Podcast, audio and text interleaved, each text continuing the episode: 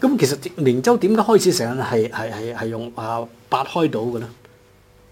大島啊，大島即係大島，點解開大島咧？啊係冇冇刊物嚟咁嘅當時，因為通啊常嗰啲嗰啲粵刊啊，或者當時嗯好多嗰啲文化人嗰啲刊物都係十六開噶嘛，你你係八開島，哦，十六開嘅唔係當時就係譬如星島都有啊，星島周報都係都係大八開嘅嘅。哦啊係哦，咁你就跟星咁嘅啊，啫另外誒有個歐情啊，編嗰本嘢都係白開嘅嗯嗯嗯，就啊。所以北嗯，白開佢有個好處嘅實在即係相片大啲可以。啊，上面大啲，係深水嗯誒字又大啲。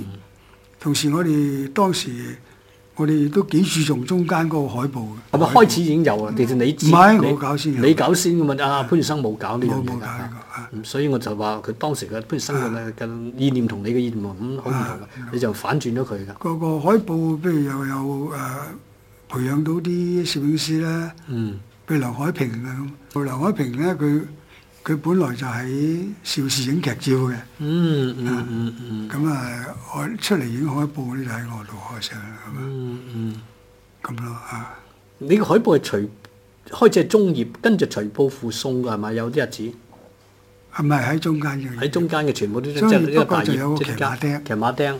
不過我哋誒、呃明星做海報咧，都都開始咗幾耐㗎啦。嗯即係由你開始㗎啦，嚇啊由你開始㗎啦。係，因為當時有啲人即係佢係好中意啲明星嘅，咁啊將佢掛喺屋企啊咁樣嘅嚇。嗯，講講你嘅內容點咧？你你接手之後嘅嗯明明州嘅內容，我除咗娛樂之外，有係啲乜嘢咧？好似婦女啊等等嘢都有我我喎。我就希望咧，明州做誒一個咧誒娛樂新聞為主嘅綜合性周刊，嗯嗯即係我嘅想想法就係咁啊。咁、所以就啊加啲嘢啦，譬如我有啊揾阿黃木寫財經啦，哦係啊都寫咗好耐啊。係收尾收尾佢寫音樂嘅喎。係嗯係啊咁就我有誒、啊加咗誒、啊音樂版啦，嗯嗯，係你中意玩音樂，啊你有中意音聽樂啊有音樂啊，嗯咁就我太太都編過音樂版啦。嗯嗯嗯，啊就另外咧，我哋出過一啲咧就叫做誒、啊、數風人數風風雲雲人人物，物嗰，嗯嗯啲就訪問嗰啲各個階層嗰啲嗯嗯誒最成功嘅人物，嗯咁睇佢點解會咁成功咁啊？嗯，就揾阿黃霑寫嘅嚇。哦收尾結集成書添啦。幾集成書啊！誒六四之後咧，嗯咁就大家搞移民啦，嗯嗯咁我哋就會專係寫嗰啲世界上邊啲大學係好嘅大學，嗯，哦我哋就揾佢嗰個喺間學校度讀過書嘅，哦寫翻。啊而家香港做生活教授嗰啲人寫噶哦嘛，，原來咁，嗯嗰陣時係九啊九零年，即係係啊即係移民潮之後嘅事。係講翻你你開始嘅時間啦。啊咁其實誒，嗯我印象中你誒將明州打響頭炮同埋嘅銷路好高嘅就係啊啊香港小姐啊何文敏啊哦落選㗎，佢唔係攞攞攞何秀獎文嘅，哦何何何何秀文嚇嗯。嗰個情書，咁你點攞翻嚟咧？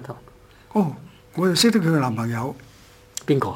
唔係阿叻啊嘛，唔係唔係唔叻係唔係哦嗰個啊叻之前啊， 都係之前㗎係咪啊？啊收尾阿叻追過佢，收尾收尾啊嚇。咁樣，嗯，咁佢就俾咗俾我登咁樣啦，哦，啊。點解咁咁係咪啲人呃太咁無聊睇，中意睇啲咁八卦嘢咧？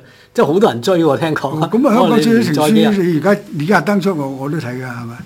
嘅人 跟住另外一一個最最轟動嘅就啊啊，跟住係李小龍嘅李小逝龍世啦。係嗯啊，咁李小龍逝世嗰度，你嗰、個你哋都有好大幫助對明州嗰個銷路。係李小龍嘅逝世咧，就係因為佢主要除除咗之外咧，即係佢，因為大家佢死因好似不明咁嗯樣，啊，咁所以大家都知道點解㗎啦好多聯 疑啊，呀，咁就牽涉到一個丁配係啊咁樣，聽過佢寫佢啊佢嗰個啊丁配嗰個閨房啊嘛。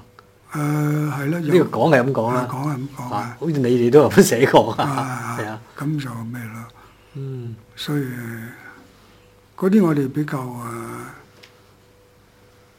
我我哋都係嗰係我哋做即係周刊咧都要搶銷路啦，嗯啊啱。啊搶銷路咁啊都係嗰啲大家注意嘅新聞，我哋就盡量做。另外另外最有名嗰單，我諗你都記得嘅就係迪娜同呢、個呢、個三大三大即係名人嘅哦四角戀啊，哦，咁就牽涉到一個報我哋報報界中人啊啊啊咁啊啊，啊老總啊係啊係啊咁係啊啊李志忠啊咁係啊係啊係嘛，劉家傑啊咁，係啊咁你又點得你消息嚟嘅？誒呃嗰啲我哋知道少少消息尾，咁我哋就追㗎啦。